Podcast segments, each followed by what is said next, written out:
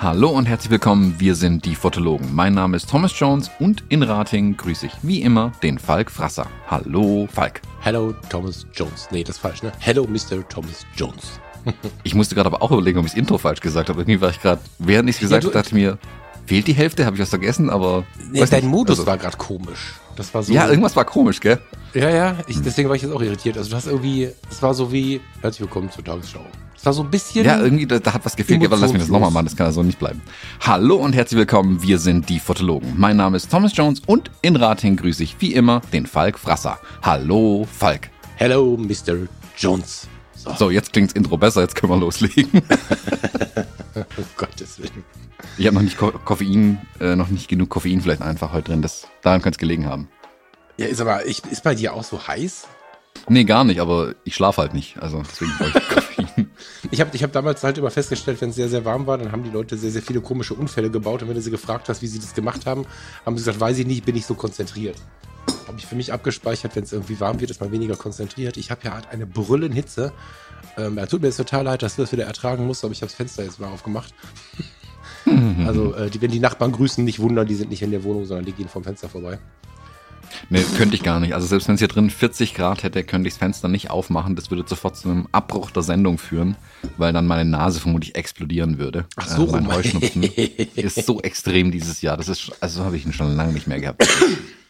Naja, ich, also weißt du, ich habe in meinem Impfquatsch, der andere, in meinem Allergiekalender, ist das ein Kalender? In meinem Allergieausweis heißt das, glaube ich, ne? Habe ich tatsächlich verschiedene Gräser und Pollen drin stehen und habe seit locker zehn Jahren oder länger, wenn ja wahrscheinlich länger, 15 Jahren kein Problem mehr damit gehabt. Diesen, Ach, ja, also gar nicht mehr, nichts. Und diesen Sommer hast du heute Morgen gehört. Ne? Ich habe dich begrüßt und dir erstmal erst durchs Gesicht genießt quasi. also jetzt, es ist nicht schlimm, aber ich habe auch keinen Schnupfen und trotzdem ließ ich hier und wieder. Und das hat, das ist immer in direktem Zusammenhang mit der Außenwelt. Also das war gerade, als ich die Fenster aufgemacht habe. Das ist ganz interessant. Vielleicht, ich glaube, das ist eine also, Altersallergie irgendwie. Ja, also um bei diesem äh, unglaublich rotzigen Thema zu bleiben. Für die Hälfte der Hörer. Es ist ja auch total, ich finde es total undurchsichtig irgendwie. Luisa und ich haben beide Heuschnupfen, beide sind wir gegen Süßgräser allergisch. Äh, und es gibt Tage, da sitze ich rum, hab überhaupt gar nichts, kann rausgehen mit Lila und irgendwie im Wald frohlocken, während Luisa zu Hause sitzt und sich wirklich zwei komplette ähm, Küchenrollen schon in die Nase reingeschoben hat, damit es endlich aufhört. Zwei Tage später genau umgedrehtes Bild. Ja. Kann, können wir uns nicht erklären, irgendwie. Nee, kann ich auch nicht erklären. Dazu war ich in dem Thema nie drin. Wenn es einer von euch kann, ich, wir haben ja den einen oder die andere Ärztin bei uns hier in der Hörerschaft. Wir haben so ziemlich alles in der Hörerschaft, habe ich festgestellt. Ja, ja, tatsächlich. Aber könnt ihr uns gerne super, schreiben, dann poste ich das als Posting irgendwie bei den Fotologen oder so, wenn es einen interessiert. ja, ja, ich, ich finde das voll geil. Wir labern hier irgendwelches komisches Halbwissen raus und werden garantiert korrigiert. Und es ist auch gut so, dass wir korrigiert werden in den meisten Fällen. Ähm, weil irgendjemand gibt es immer, der sich wirklich damit auskennt, also der direkt einen, einen Masterabschluss oder so in dem Thema hat. Ja, genau, genau, genau. Das feiere ich sehr. Ja, ja wir waren jetzt, ähm, das ist aber vielleicht ein ganz guter Zeitpunkt, um mal kurz äh, auf die Hörerschaft einzugehen. Und zwar, ich habe ein, äh, ein Feedback-Mail bekommen, die habe natürlich vergessen, hier unser lustiges Dokument reinzukopieren. Wir hatten uns doch letzte Woche über diese Kodak-Filmrollen und diese neue kleine Kodak-Ektar-Kamera ausgetauscht. Mhm. Du erinnerst dich, wo diese Metalldosen, um ja, ja, Filme ja, reinzustecken und so weiter, die ein bisschen teuer waren, vor allem halt mit 30, 40 Euro äh, Versand nicht besonders günstig waren. Ähm, Hörer Jens hat mir einen guten, guten Tipp gegeben. Und zwar, es gibt einen Shop in Hamburg, ist der, glaube ich, wenn ich es jetzt noch richtig weiß. Ähm, die Website kopiere ich in die Shownotes rein, die schreibt sich komisch. Chrome, aber mit K geschrieben, also K-H-R-O-M-E.de. Die verkaufen allen möglichen Analogquatsch und unter anderem genau diese Filmdöschen, die man bei Kodak kaufen kann, aber aus Deutschland. Sprich, ihr müsst euch nicht mit Zoll und sonstigen Späßen rumärgern, wenn ihr so ein Ding haben wollt. Packst du die Shownotes? Ja, packe ich auf jeden Fall in die Shownotes rein. Äh, Werde ich auch direkt bestellen. Äh, sind leider nicht alle verfügbar, die meisten sind irgendwie ausverkauft, aber ähm, kann man mal ein Auge drauf halten. Vielleicht kann man sich da auch irgendwo eintragen lassen, dass wenn die Produkte wiederkommen, dass man direkt eine Benachrichtigung oder so bekommt. Das habe ich noch nicht geprüft, aber ähm, da gibt es die Dinge auf jeden Fall. Sehr cool. Okay, das habe ich gar nicht mitbekommen. Wo du gerade Shownotes oder wo ich gerade Shownotes gesagt habe und wieder eine wichtige Information reingelegt haben. Ich bin kürzlich mal wieder gefragt haben, äh, gefragt worden, warum wir ständig von diesen Shownotes reden, die keiner kennt. Es sind ja immer wieder neue Hörerinnen und Hörer da und es sind auch immer wieder Hörerinnen und Hörer da, die nicht im Internet oder mit dem Internet geboren sind. Deswegen, die Shownotes findet ihr zum Beispiel, wenn ihr www.fotologen.de eingebt. Da sind ja die Sendungen dann sofort alle ersichtlich. Oder wenn ihr in eurer Podcast-App mal auf die Informationen klickt. Das sind die Shownotes. Nur weil mir das ja schon einige Male begegnet ist, nehme ich mir schon seit drei oder vier Sendungen vor, das nochmal zu erwähnen. Das habe ich somit getan. Ähm, ich finde es sehr, sehr erfrischend, dass wir äh, gerade einen ganz guten Schwung der etwas älteren Generation bekommen haben, ist so mein Eindruck. Und ähm, das hätte ich jetzt wahrscheinlich wertschätzender ausdrücken können. Ne? Aber ich freue mich auf jeden Fall, dass ihr da seid. Naja, also mit jedem Tag hören ja wir auch mehr in diese ältere Generation Voll. rein, von daher. ja. Vielleicht altern wir ja. und das Publikum einfach gemeinsam, das könnte ich mir auch sehr gut vorstellen. Wir gehen einfach alle zusammen irgendwann ins Pflegeheim und machen da den Sonntagsvormittags-Podcast auf der Bühne mhm. des äh, Blumensaals. Ja. Ah, wir werden bestimmt mal eingeladen in, wie heißt hier, ZDF Fernsehgarten, da dürfen wir unseren Podcast mal live aufzeichnen. Wie heißt sie denn noch? Irgendwas mit Kriebel. Ich weiß Boah, weiß ich nicht. Gibt es das überhaupt noch? Ja, ja, ich glaube schon. Also garantiert. Ich hätte eine Empfehlung. Erzähl. Lass mal über was Interessantes reden. das wäre jetzt eine gute Idee. Genau, wenn jemand Lust hat, sich zwei Stunden noch mehr Gesabbel anzuhören von mir, ich habe die Woche einen sehr spontanen Livestream gemacht. Ähm, es gab ja diese Woche am Dienstag gab es den Fujifilm X Summit und äh, da, wo immer Neuheiten vorgestellt werden, yada yada, wird äh, als Livestream ja gemacht. Das war früher auch mal eine Präsenzveranstaltung, glaube ich, so ein bisschen zumindest. Aber die haben das mittlerweile auch komplett auf ein Stream und ein vorproduziertes Format umgestellt. Was ich eigentlich ganz geil finde, das macht's ähm, knapper, prägnanter, knackiger irgendwie.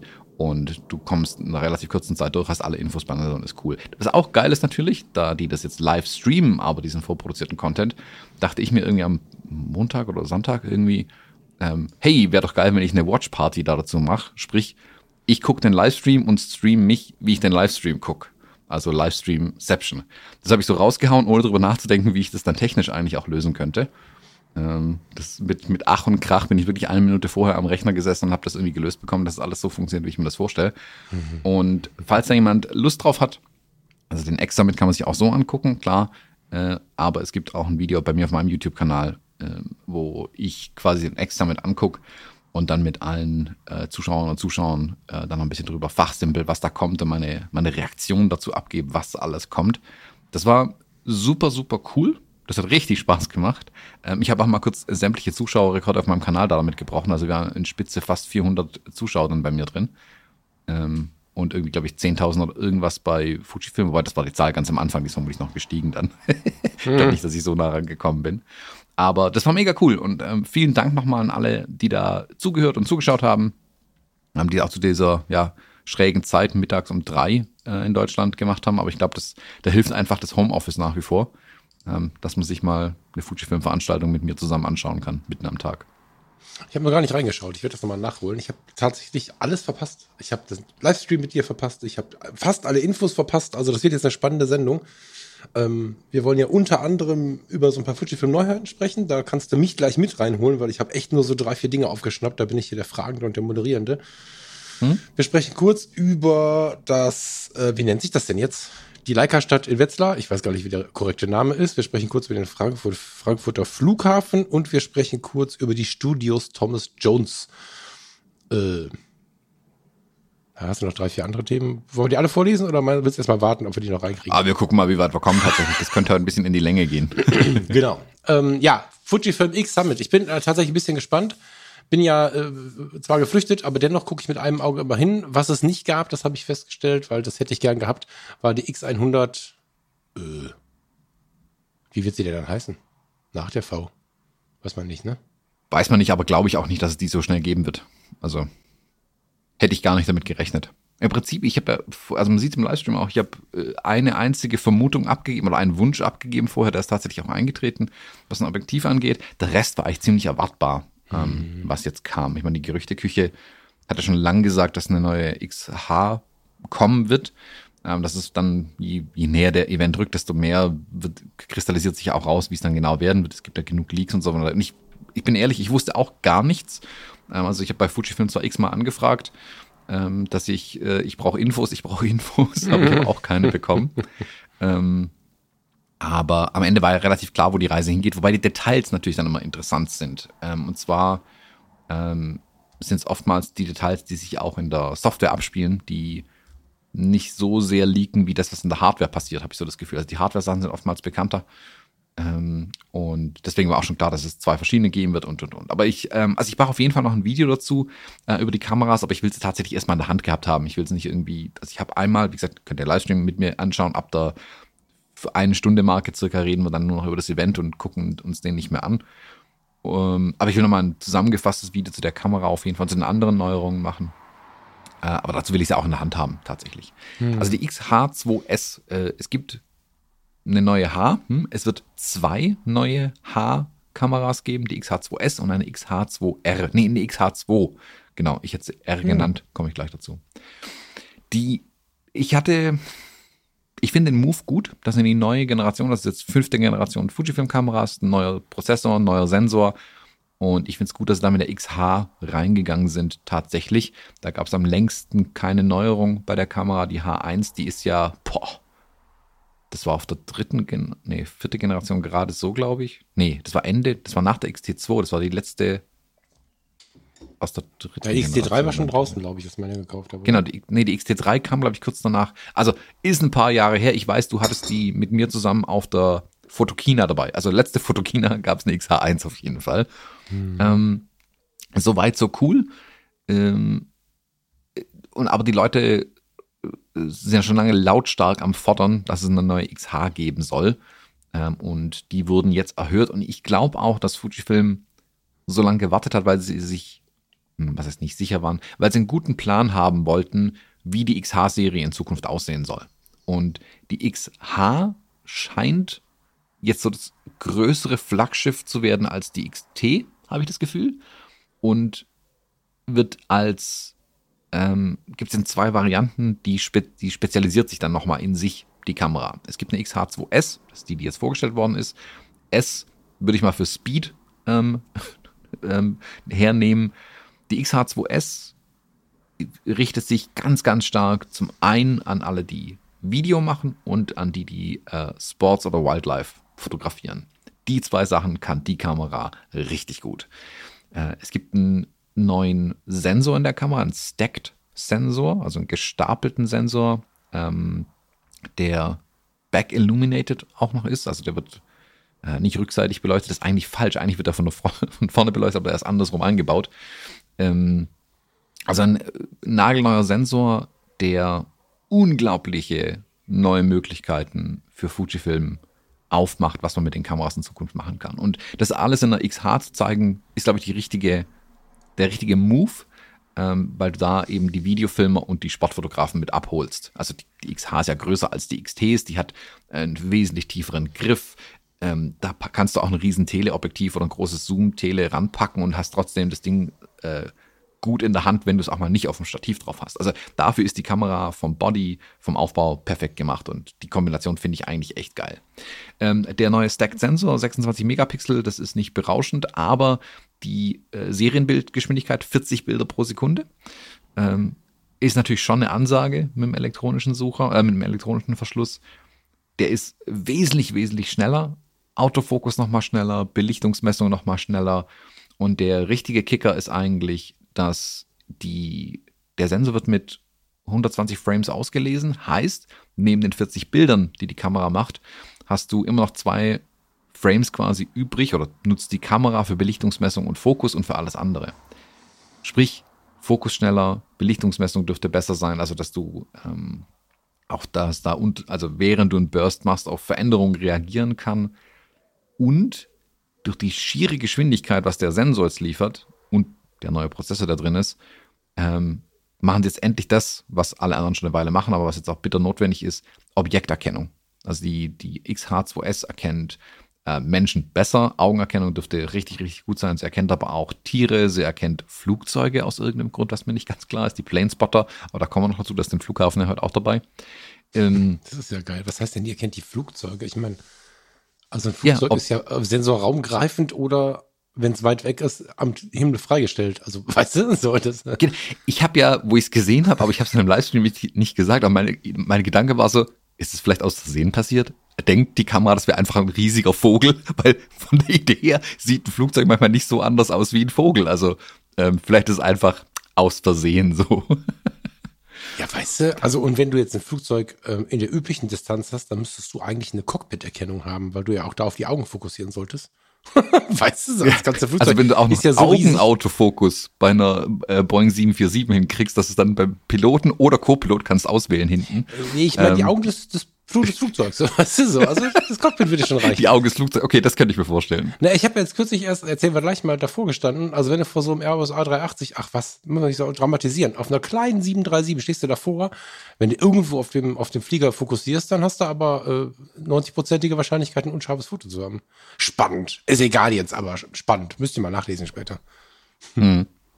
Auf jeden Fall ein, ein echtes Biest, was die Erkennung von Objekten und so weiter angeht. Also mit ähm, wirklich, äh, äh, wie heißt KI äh, dahinter. Sprich, du hast jetzt einfach ganz andere Möglichkeiten. Und das, was jetzt in, dem, in der Vorstellung gezeigt haben, finde ich schon ein richtig, richtig ordentliches Paket, was sie da liefern. Und es ist die erste Kamera aus der neuen Serie. Ich glaube, da wird noch sehr viel kommen. Und mhm. die Ansage, die so, ich sag mal, zwischen den Zeilen war das ganze Event durch, ist, hey, wir haben unser Software-Team aufgestockt. Das kommt immer, das, sie haben es nie gesagt, ähm, aber wenn du guckst, was sie an Software in der Kamera, in der Firmware alles ähm, gemacht haben, was auch an sonstigen neuen Software-Sachen äh, da kommt, ich glaube, dass dann jetzt hoffentlich bald auch die, die iOS und Android-App mal angegangen wird. Aber mhm. für den Start sind es die Kameras, die jetzt neue Software verpasst bekommen, ähm, damit da überhaupt aus dem Vollen geschöpft werden kann für die Zukunft. Also die Kamera, die hat ein paar andere geile Features. Ähm, selbst auch für Video gezeigt, die macht 6K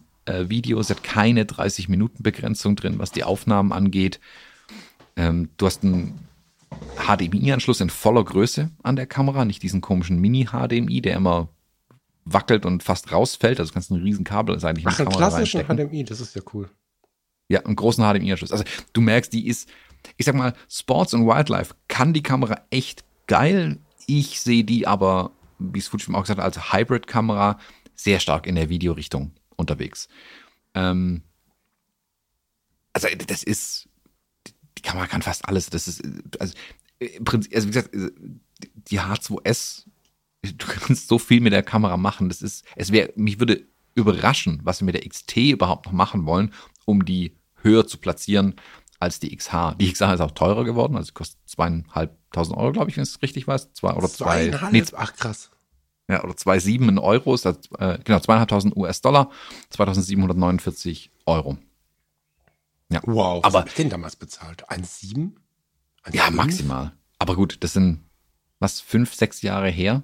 Meine, fünf, sechs Jahre her, Chipkrise und so weiter und so fort. Genau, Chipkrise. Ich ähm, überlege auch anderen Kameras. noch eine RP zu kaufen, weil einfach äh, die RP vermutlich die letzte Kamera ist, die sich um die 1000 Euro rankt mit vollem Sensor. Das, ähm, ja, ich äh, ja. bin gerade, guck gerade also, mit Sorge auf die Preisentwicklung, aber das ist ein ganz anderes Thema, ja. ja. Aber da, wenn du guckst, also die, die, die XH2S, die will ja, die will ja gegen wesentlich größere Kameras anstinken. Also eine, äh, sagen wir, eine A9 oder eine äh, R5 oder so, die einfach nochmal das Doppelte kosten kurz. Hm. Ähm, ja. Sind zwar auch Vollformate, ja, Komma, aber äh, am Ende des Tages, wie gesagt, sind ja andere Features oftmals entscheidend und gerade die Videofilmer und die äh, Wildlife-Fotografen, die sind ja mit den APS-C-Sensoren völlig glücklich. Äh, siehe R3, äh, R7 von Canon jetzt. Hm. Deswegen glaube ich nicht mal, dass da der Vollformatsensor unbedingt das letzten Endes Ausschlaggebende ist. Ähm, an der H2S, das, die hat so viele Features und Zusätze, das ist der Hammer. Du kannst hinten einen Lüfter draufpacken, einen externen, also du Den klappst quasi gesehen, das ja, Display weg, dann kannst du einen Lüfter zusätzlich anbauen. Das war meine erste Frage im Livestream. Oh, 6K, ähm, 30 Frames pro Sekunde, 120 Frames pro Sekunde bei 4K. Äh, wie kriegst du das gekühlt? Wir haben einen externen Kühler, den man hinten draufschrauben kann. Geil. Äh, es gibt neben dem den klassischen... Den du dazu bestellst oder der... Ja, ja. Ja, okay. Ja. Es gibt einen, neben dem klassischen Batteriegriff, den du unten hinmachen kannst, gibt es einen sogenannten Transmitter-Grip. Äh, der hat einen Ethernet-Anschluss, also Netzwerkkabel-Anschluss an der Seite dran, was dann Richtung äh, Sportfotografie, Olympia, sonstiges, wo die Bilder quasi direkt an einen Bildredakteur geschickt werden, der dann durchsortiert und die Dinger weiterverarbeitet. Ähm, zusätzlich, und jetzt wird's richtig cool, du kannst vier XH2S mit Transmitter Grips per Netzwerk verbinden und von einem iPad aus zum Beispiel oder von einem Laptop wohnt ich genauso, ähm, über eine Software die Videos steuern von den Kameras. Sprich, du kannst vier Kameras als Einzelperson videomäßig bedienen. Du kannst voll eingreifen in alles, was die Kamera macht. Und mit dem neuen Objektiv ähm, des 1820 LMPZ VR, der Kicker ist da das PZ, das steht für Powered Zoom, kannst du sogar den Zoom aus der Ferne steuern. Sprich, du kannst Zoom-Fahrten mit der Kamera machen, ähm, aus der Entfernung mit einem Browser. Wow. Also, nicht mein Thema, aber wow. Zumal ich. Genau, ähm, also da ich bin da auch da gesessen, ich dachte mir, so nicht mein Thema, aber wow. was denn? Also, das ist wirklich unglaublich, was da alles reingepackt ist. Wie gesagt, ich finde, wenn du überlegst, die haben so eine Konzertsituation gezeigt, wo irgendwie so ein Quartett war es, glaube ich, hier ein bisschen äh, gedüdelt hat. Und wenn du sowas jetzt quasi alleine die Aufnahme steuern kannst, oder ich, ich äh, bin gerade dran für einen kleinen Verlag, die würden gerne Interviews mit ihren Autorinnen und Autoren aufnehmen. Und da habe ich drei Kameras aufgebaut und das funktioniert schon, aber ist nicht statisch. Ich kann nicht kontrollieren, was da passiert. Ich kann nicht eingreifen. Ich stehe halt maximal an einer Kamera und kann da irgendwas machen. Das ist die, die auf die Autoren gerichtet ist in dem Fall, weil das ist die wichtigste. Aber wenn ich jetzt an einem Laptop sitzen könnte und alle kontrollieren könnte die ganze Zeit, das wäre mega geil. Das würde meine Produktion ja sowas von für mich weniger stressig machen einfach. Ähm, klar, ist nicht günstig, aber das ist natürlich eine sehr spezialisierte Anwendung auch. Aber wenn du dieses, diesen Anwendungsfall hast, mega cool. Also ich fand's, das hat mich wirklich umgehauen. Damit hatte ich so gar nicht gerechnet. Ja, voll. Also ich finde die, ähm, was du an, an Filmkameras findest, ist teilweise ja auch so unfucking fassbar teuer. Und da wäre ja dann jetzt wieder, wenn ich das richtig sehe, am Ende dann doch wieder so eine, also wo ich gerade noch geheult habe, dass alles teurer wird. Klar, die Kamera wird teurer, aber hilf mir, wenn ich da so ein Set aufbaue, bin ich doch deutlich günstiger als mit bisherigen Systemen, oder? Na gut, da kenne ich mich auch zu wenig aus, um ehrlich zu sein. Ich weiß, dass wenn du ähm, Kameras, die sowas können, ähm, natürlich nochmal einen wesentlich höheren Preispunkt äh, haben. Aber man muss dazu sagen, die Kamera kostet 2,7, der Transmitter Grip kostet ein Tausender äh, und der Lüfter kostet nochmal 200 Dollar. Also du bist schon ja, mal ja. kurz auch ja, irgendwie äh, fast 4000 Steine los für das Ding. Pro Kamera. Äh, die Software gibt, glaube ich, kostenlos. Wüsste ich jetzt nicht mal, aber ähm, ist nicht günstig, aber wie gesagt, du, du, hast jetzt nicht, um daheim die Geburtstagsparty von deinem Sohn zu filmen, hast dann nicht nee. vier Fujifilm-Kameras aufgebaut und machst das vom iPad aus. Hoffentlich. Also, mein geil. Ja, gut, aber das würde ich dir schon zutrauen, aber. Also es ist ja, einen, das sind ja kommerzielle Anwendungen. Ich erinnere mich an einen Livestream, nee, an einen, an einen Zoom-Abend, den wir zusammen gemacht haben, wo wir spaßeshalber gesagt haben, wir machen auch einen, einen Grill an und dann ähm, waren einige am Grill und so weiter und Thomas hatte umschaltbar verschiedene Kameras, inklusive einer Steak-Kamera, die auf den Grill gerichtet war. Also du neigst schon dazu, das dann so zu nutzen, aber sehr geil. Ja, also da ist echt einiges in der Kamera drin. Ich will jetzt gar nicht die Textbacks vorlesen. Finde da alles bei Fujifilm ich mache garantiert auch noch ein Video dazu, ähm, sobald äh, ich einen in die Finger bekomme. Ein großes Feature an der Kamera mag ich noch aber hervorheben, weil das mich direkt betrifft. Die Kamera speichert jetzt auch Daten im HEIF-Format ab. Also hm. es gibt neben RAW und JPEG auch HEIF. Ähm, ich habe dazu ja mal einen Vortrag gehalten auf der TPIC 2020 war es, glaube ich. Das Video davon gibt es auf meinem YouTube-Kanal. Das verlinke ich euch in den ominösen Show Notes äh, unter dieser Sendung. Und da könnt ihr mal reinschauen, da erkläre ich ein bisschen, was das Format kann. Das ist für die Zukunft bei Fujifilm auf jeden Fall absolut wichtig. Ähm, ich hatte ehrlich gesagt nicht damit gerechnet, dass es jetzt schon kommt. Bin aber mega happy, dass es da ist. Heave ist, kurz gesagt, das bessere JPEG. Du hast ähm, wesentlich mehr Farben zur Verfügung, du hast mehr Dynamik zur Verfügung, du könntest mehr im Nachhinein noch mit den Daten machen, sollte es notwendig sein. Und trotzdem sind sie im Schnitt sogar kleiner als die JPEG-Daten oftmals. Also ähm, gerade bei den immer höheren Megapixelzahlen, die kommen, GFX 100S, ist Heave wirklich ein Segen. Ähm, und es eröffnet natürlich die Zukunft für Fujifilm für ganz neue Filmsimulationen auch zum Beispiel. Es ist keine neue Filmsimulation mitgekommen mit der XH2S. Ich glaube tatsächlich, dass die mit der XH2 dann bringen. Ähm, aber da müssen wir noch bis September uns gedulden. Mhm. Spannend. Ähm, was mich natürlich gerade so ein bisschen neugierig macht, die ganze Zeit, da luke ich ein bisschen hin. Ich weiß nicht, wie viel du dazu erzählen kannst. Aber wenn du kannst, erzähl doch mal ein bisschen was zu dem Wildlife-Sportobjektiv. Mhm. Also, da muss ich ja selber sagen, da bin ich ein bisschen raus, was solche Objektive angeht. Also ich finde, ein 70-200 ist völlig ausreichend. Hm. ähm, aber klar, Sports und Wildlife, die haben nochmal ganz andere Anforderungen. Und da ist ja auch die größte Lücke bei Fujifilm bisher gewesen. Das war denen auch klar. Das haben sie am Anfang einfach nie in den Fokus gerückt. Und das hat jetzt einfach entsprechend lange gedauert, bis sie da ein Objektiv gemacht haben, das den professionellen Ansprüchen auch ähm, genügt. So. Ich finde es im Nachhinein betrachtet, finde ich sogar sehr, sehr gut, dass sie so lange gewartet haben, weil die Objektive, die sie im Moment bauen, wirklich von so hoher Qualität sind und sich wirklich auf die Generation in Zukunft, also die nächsten Kameragenerationen ausrichten. Hätten die vor fünf Jahren so ein Ding gebaut, das könnte es jetzt vermutlich einfach in die Tonne treten. Jetzt haben sie es technisch einfach alle Einzelteile beieinander, sprich Kamera, Autofokus, die Technologie in den Objektiven, dass es wirklich zusammengeht und auch ein Ganzes gibt und nicht halt auch eine lange Brennweite ist. Also es gibt ein XF 150 600 f 5.6 bis f8. Das ist nicht viel. Also du hast vorhin auch geraunt, als du Blende 8 gehört hast. Ähm, ich denke mal, bei 600 Millimetern ist es jetzt aber auch äh, nicht mehr ganz so wild. Ähm, und das ist ja dann was 900 irgendwas Kleinbild gerechnet. Naja, du, musst, also, du musst dabei ja bedenken, oder was heißt bedenken? Wir erschrecken uns alle immer bei hohen Blendenzahlen, ähm, aber bei hohen Brennweiten ist das sehr, sehr relativ. Also Fujifilm hat ja Quatsch. Canon hat ja die beiden, ich sag mal, Volksteleobjektive draußen. Ähm, ein 600 Millimeter und ein 800 Millimeter unter 1000 Euro. Oder warte mal, das 800 geht, glaube ich, knapp über 1000 Euro. Und äh, mit einer Blende 11. Und da haben am Anfang alle gesagt, boah, eine Blende 11. Und da mhm. du ja bedenken musst, dass so ein Objektiv nicht unbedingt dafür da ist, um auf eine Entfernung von vier Kilometern was freizustellen, das kann auch eine 2.8 nicht. So, da musst du schon näher dran sein.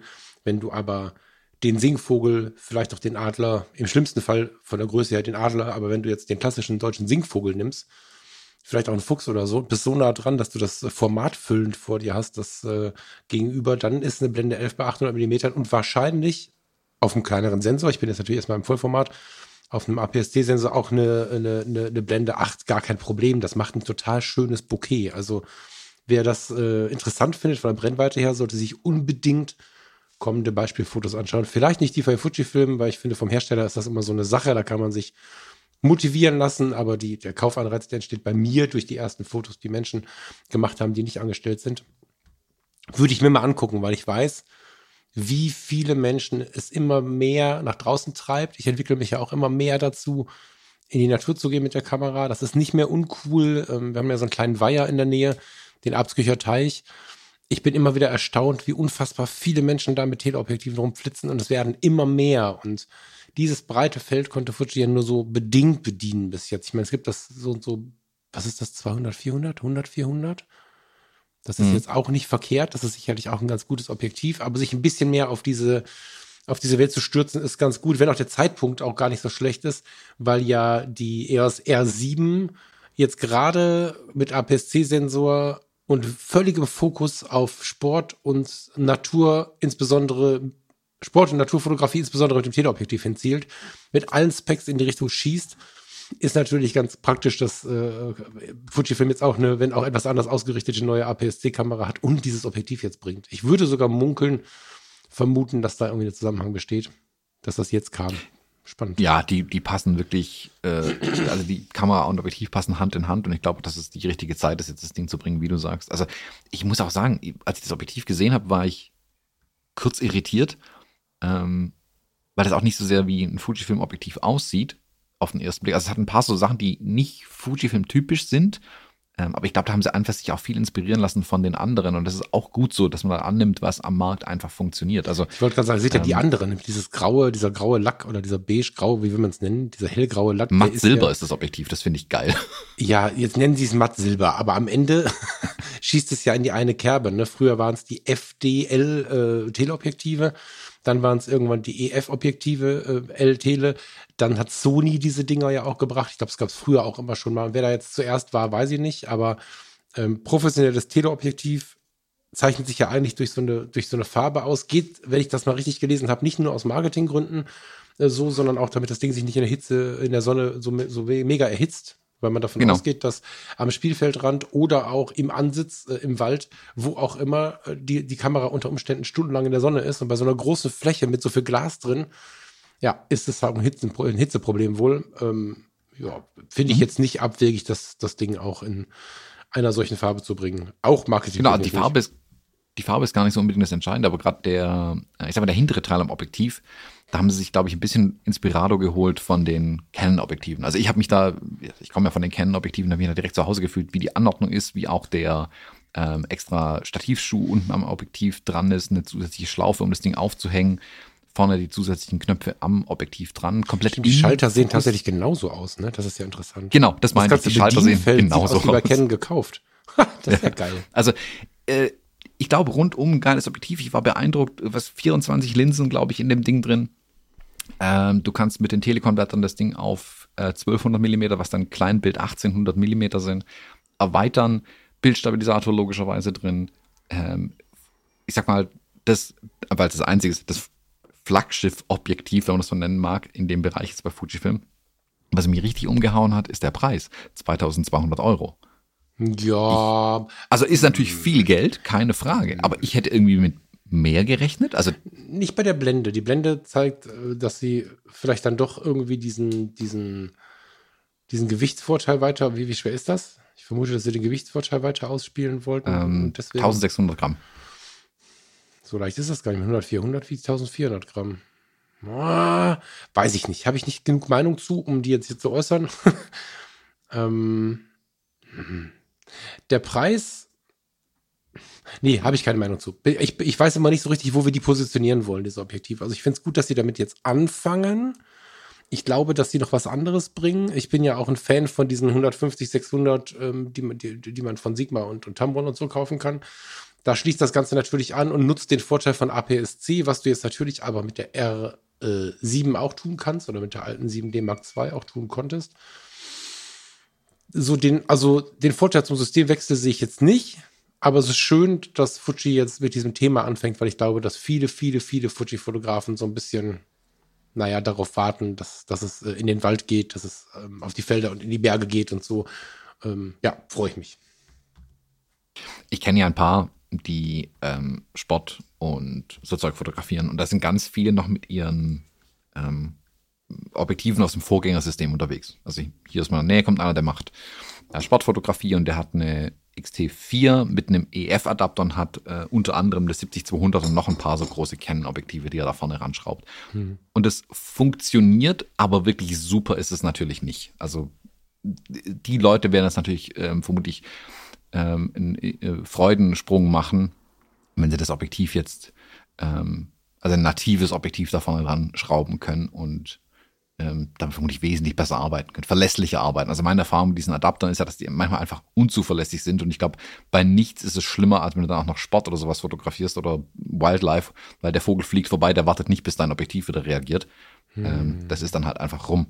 Deswegen ähm, bin ich da, also ich glaube, das wird sehr gut ankommen. Und ich bin bei dir. Bei dem Preis war mein erster Gedanke, also mein erster Gedanke war, wow, ich hätte es teurer erwartet. Der nächste Gedanke war, ah, dann kommt bestimmt noch was anderes hinterher. Mhm. Also kommt vermutlich eins, was einfach noch eine, äh, eine äh, größere Blende liefert dann letzten Endes. Damit würde ich mal kalkulieren. Es ist nichts in der Roadmap im Moment drin, ähm, aber wird bestimmt ähm, dann irgendwann noch bekannt gegeben. Im September ist ja schon die nächste, der nächste X-Summit, wo ich auch wieder einen Livestream machen werde. Könnt ihr euch schon mal vormerken.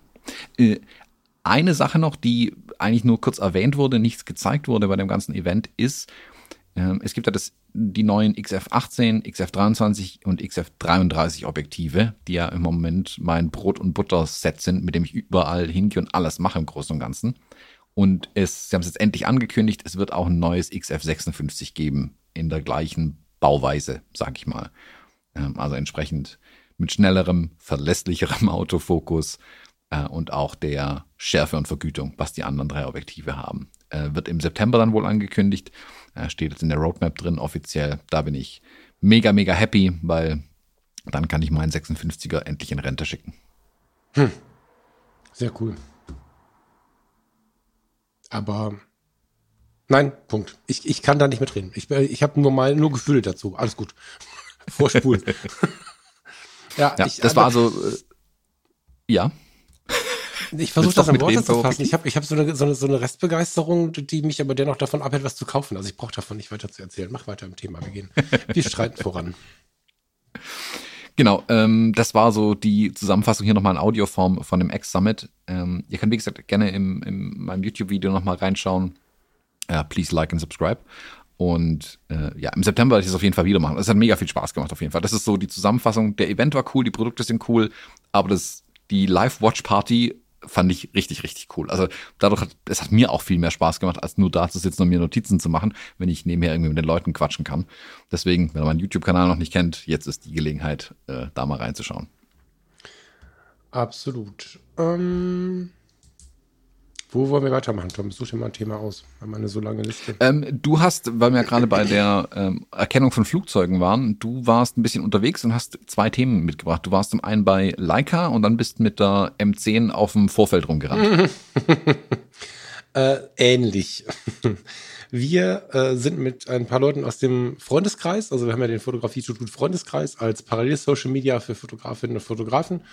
Und da hat sich vor einiger Zeit die Frage ergeben, hört mal, in, äh, bei, bei Leica in Wetzlar gibt es tolle Ausstellungen, man kann eine Führung machen und so weiter und so fort. Würde denn jemand mitkommen? Und da haben sich äh, schnell zwei Hände voll Leute gefunden und so sind wir, also Farina und ich und diverse Mitglieder des Freundeskreises losgetourt und haben uns am, am vergangenen Samstag, ne? Ja, am vergangenen Samstag in Wetzlar getroffen. Das war spannend. Ich war das erste Mal ja da. Das Befahren dieses, also erstmal fand ich relativ humorvoll, dass du von der Autobahn abfährst und da bist. Also du fährst noch über vier Kuhweiden und bist dann da. Das ist irgendwie krass, dass das so sehr am Ende der Welt ist. Das hatte ich so nicht erwartet. Und äh, so ein bisschen auch so, so, ein bisschen auf so einem Hügelchen und so. Also irgendwie, irgendwie war das ein spannender Ort. Hatte ich nicht gedacht, dass es ähm, an so einer Stelle zu finden ist, wenn ich vorher immer die Bilder gesehen habe. Und du fährst halt auf diesen Park drauf. Leitz Park heißt das, glaube ich, ne? Genau. Und siehst halt ähm, schon sehr imposant, äh, dass sie zeigen wollen, wer sie sind. Das fand ich schon irgendwie spannend. Und ja, dann haben wir geparkt und die anderen getroffen, hatten wirklich eine großartige Zeit, ein heftiges Shoutout an das Team des Lights Café. Die äh, Herren und Damen, Damen und Herren im Lights Café, die haben uns wirklich maximal unterhalten. Da war nicht nur der Kaffee und der Kuchen geil, sondern wir haben deutlich länger als geplant. Äh, nicht mal eben Kaffee getrunken, sondern sind zweimal dort verweilt. Eigentlich sind wir nur nach Wetzlar gefahren fürs Lights Café und mhm. hatten auch eine Riesenfreude an der an der Bedienung, an der Aufmerksamkeit. Es war wirklich großartigst. So, die konnten uns sogar, äh, zumindest die eine Dame konnte uns sogar wirklich Details zu allen möglichen Ausstellungen nennen und wer wann wo was ausstellt und so. Also da war ich, da war ich begeistert. Ähm, ansonsten war das ganz nett. Aber ehrlicherweise, und jetzt werden manche Menschen vielleicht mit Leikas nach mir werfen, kaputt geht tun sie ja ah. nicht. es hat mich jetzt nicht aber bestärkt. Die fliegen, die tun weh. Die tun weh, da bin ich mir sehr, sehr sicher. Ähm, es hat mich jetzt aber nicht unbedingt bestärkt, dass ich unbedingt eine Leica haben müsste. Kann ich äh, okay. ganz ehrlich sagen. Nee. Also erstmal ähm, war ich, aber das kann natürlich ein Erlebnis dieses einen Tages sein. Ähm, wenn ich mich sonst irgendwo bewege, wo sich viele Fotografinnen und Fotografen aufhalten, dann kenne ich schon so einen Witz von einem zum anderen, so ein Zunicken, so ein, so ein High Five, so einen guten Morgen. Und wenn man nur sich zunickt, aber so. Das war da gar nicht so. Alle machten so ihr Süppchen und ich habe immer im Kreis gegrüßt und wir haben nicht einmal eine Antwort bekommen. Vielleicht müssen wir die anderen mal fragen, vielleicht die, ich nicht. Und ähm, das lag vielleicht daran, dass wir alle, bis auf einen, hatten wir alles dabei außer Leica. Also wir hatten eine Leica dabei und sonst waren es alle Kameras, die wir uns so vorstellen können. Fujis, Canons, Nikons. So. Kann sein, dass das das Ding war. Keine Ahnung. Also die Stimmung hat mich jetzt nicht gerockt, außer im Leitscafé. Deswegen sind wir auch nachher nochmal rein, um die Stimmung nochmal aufzuwärmen. Ansonsten war es halt kühl distanziert, sowohl unter den Besuchern als auch so bei dem Rest des Teams. Ähm, kann man aber auch mögen. Also wenn das das ist, was die Leute wünschen, ist das auch alles okay, aber es war nicht so 100% meins, muss ich sagen. Ich habe sehr gelacht, dass äh, neben dem Leica Store erstmal eine Bank ist. Dass du da dann, also du guckst auf den Leica Store und dann zwischen dem Leica Store und dem Gebäude rechts daneben, ich weiß gar nicht, was das jetzt war, war das Cine? Nee, Verwaltung, glaube ich. Egal, dahinter ähm, ist ein Riesenschild, ich glaube, eine Vereinsbank oder so, weiß ich gar nicht mehr genau, aber da, das war so mein Highlight des Tages. ähm, die Ausstellung, alles, was man zu sehen bekommt, war ganz gut. Es war interessant, mal so die Produktion zu sehen und auch zu sehen, wie detailliert so eine Produktion abläuft, äh, im Sinne von, da sitzt jetzt einer und der baut dieses Objektiv. Punkt. Und wenn ich dieses Objektiv bestelle, dann hat der es gebaut. Also nicht unbedingt diese eine Person, sondern mehr dieser, dieser Arbeitsplatz, und da sind dann drei, vier, fünf, acht Leute drauf geschult und die wechseln halt auch durch, damit sie nicht den ganzen Tag das Gleiche machen, damit sie aufmerksam bleiben und so. Aber es gibt einen Arbeitsplatz für dieses Objektiv. Das fand ich schon irgendwie spannend. Mm. Ich war jetzt ehrlicherweise, auch wenn der Herr sehr bemüht war, nicht der größte Fan von der Führung. So, es war, ich bin ja immer nicht so, nicht so richtig äh, amused und, und nicht so richtig in Fire, wenn ich dann irgendwie höre, oder on Fire heißt das, ne? Wenn ich dann höre, mhm. irgendwie, ja, wenn Sie äh, ein guter Fotograf sind und Sie kaufen sich eine Leica, dann werden Sie ein besserer Fotograf. Und wenn Sie dann erstmal schlechter werden, dann müssen Sie an Ihren fotografischen Stills arbeiten und so. Ja, also ich fand es ein bisschen, ein bisschen schwierig, aber mit einem Zwinkern im Auge und wir hatten trotzdem eine schöne Zeit und wir haben auch viel gelacht. Also es war jetzt nicht schlimm, es war ein schönes Erlebnis. Ich persönlich würde jetzt wahrscheinlich nicht nochmal hinfahren. Es sei denn, die gleichen Leute sagen, wir müssen ins Leitscafé, das würde ich tatsächlich machen. Aber ich könnte jetzt nicht sagen, dass das zu meinen großen Erlebnissen in meinem fotografischen Leben gehörte. Das, hm. Aber nicht gemeckert, ne? Es war okay, aber es, es, ich würde halt die Strecke nicht fahren. Es waren zweieinhalb Stunden, zwei Stunden 15, irgendwie so. Die Strecke war sehr schön zu fahren, aber es macht jetzt keinen Sinn für mich, nochmal hinzufahren, weil es so schön war. So. Hm. Also, ich immer so ein zweischneidiges Schwert. Ich meine, so, so, so Besichtigungen und so, das steht und fällt ja manchmal wirklich mit dem oder derjenigen, der die Führung macht, letzten mhm. Endes. Mhm. Das habe ich schon ein paar Mal gehabt, dass ich irgendwo war, wo die Leute mir begeistert erzählen haben, wie toll das war, wie toll die Führung war. Und dann hast du halt jemand anderes und das ist dann irgendwie komplett Käse oder so. Also das, das, das macht viel aus. Das ist schon so eine ja, Personensache manchmal auch. Und ich bin ehrlich, also auch wenn ich jetzt nicht der größte Leica-Fan bin, aber ich habe einen Respekt vor der Firma und ich sag mal, im, im Kopf baut sich auch so eine Erwartungshaltung fast schon auf, dass, also wenn ich zu Leica gehe, das muss mich komplett weghauen, irgendwie die Produktion. Und wenn es das dann halt nicht tut, dann ist man eigentlich direkt oder enttäuscht. Das ist so, wie wenn du einen Film so hoch hypst, der niemals deine Erwartung erfüllen kann, dass am Ende enttäuscht bist, obwohl der Film vielleicht ganz gut war. Mhm. Das könnte ich mir bei Leica tatsächlich ein Stück weit vorstellen. Das ist einfach so ein, ähm, äh, so ein Hype schon fast ist, der sich ja um die Marke rankt irgendwie, äh, dass man dann fast schon wieder enttäuscht ist, wenn es dann halt nicht alle Erwartungen tatsächlich am Ende Ja, ich, ich also, gehe an sowas schon ohne Erwartungen ran. Ich glaube, ich bin einfach nicht das Zielpublikum. Das ist, glaube ich, das Ding. Und damit will ich auch nicht das Zielpublikum irgendwie runter machen oder so. Das könnte man jetzt glauben, das meine ich so gar nicht. Mir war es einfach in der Gänze ein bisschen zu kühl ähm, und ein bisschen zu elitär ist das falsche Wort. Oder sagen wir, elitär wäre zu negativ. Ähm, wir nehmen mal elitär und versuchen es nicht so negativ zu verstehen. Ich, ich finde immer, oder sagen wir es mal so, ich finde, dass ich, wenn etwas besonders gut ist, das gerne feststelle, mich gerne mit anderen Nutzern darüber unterhalte, ist aber nicht so gut finde, wenn das, worum es geht, oder die Hersteller oder die Verkäufer dessen das noch dazu sagen müssen. Also, wenn ich ein netter Mensch bin, dann ist es gut, nicht sagen zu müssen, dass man ein netter Mensch ist, sondern einfach ein netter Mensch zu sein und andere merken das. Und zu oft zu sagen, ich bin ein netter Mensch, ich bin ja zurückhaltend, ich bin ja dies, ich bin ja das, das ist nicht so cool. Und, und das haben sie halt sehr stark gemacht. Und das war, glaube ich, das, was so, also nicht nur der eine Mensch, sondern so in diesem Gesamtauftritt. Weißt du? Also, es hat mich mhm. jetzt einfach nicht gecasht. Wir müssen es gar nicht so breit ziehen, weil ähm, ich möchte die auch nicht bashen oder so. Es gibt bestimmt ganz viele Leute, die das total genießen. Man sieht auch immer wieder etliche Fotos von dort und so. Und fotografisch war es jetzt auch architektonisch Hammer. Also wir sind alle ziemlich auf die Architektur äh, abgegangen und die Idee, die Gebäude so zu designen, dass sie in Teilen quasi Teile der M-Kamera, teilweise den Film, den fotografischen Film nachahmen, dass die Verhältnisse der Fenster und die Abstände der Fenster dem Film entsprechen, in der Größe hochskaliert und so. Da waren schon geile Details dabei, überhaupt gar keine Frage. Aber es ist ja nicht der Architekturpaleit, sondern eigentlich geht es ja um die Kameras. und da haben sie mich einfach nicht so abgeholt. Aber das ist nicht schlimm. Also, das wird anderen genauso gehen. Andere werden mich jetzt nicht verstehen und sich darüber ärgern. Es war nicht schlimm, es war ein schöner Tag. Es war halt nur nicht, es war nicht so wichtig irgendwie, weißt du? Mhm. So. Hm. Und aber deswegen, du hast einen. Bitte? Ja, aber du hast den Ausflug ja noch fortgesetzt. Naja, genau. Also ich wollte gerade sagen, wir sind ja nicht mit der, mit der, mit der Leica nach Frankfurt. Das wär, hätte auch nicht so unbedingt gepasst. Wir haben uns gedacht, wenn wir schon in der Gegend sind, fahren wir weiter nach Frankfurt. Im Hinterkopf hatte ich, dass wir für den Freundeskreis, da muss ich jetzt kurz erklären, für die, die nicht dabei sind, der Freundeskreis ist ja nicht nur ein Social Media, wo wir jetzt hingehen können, miteinander reden können, sondern der Michael Dahmen und ich machen dort einen Podcast für die Mitglieder. Der Michael Dahmen und ich gucken, dass wir jeden Monat ein neues Thema in der Gruppe über den Tellerrand, so heißt die Gruppe, bringen, dass wir alle zusammen versuchen, etwas zusammen zu erkunden, was die meisten von uns noch nicht erlebt haben. So, also wir gucken gemeinsam über den Tellerrand und haben ein neues Thema.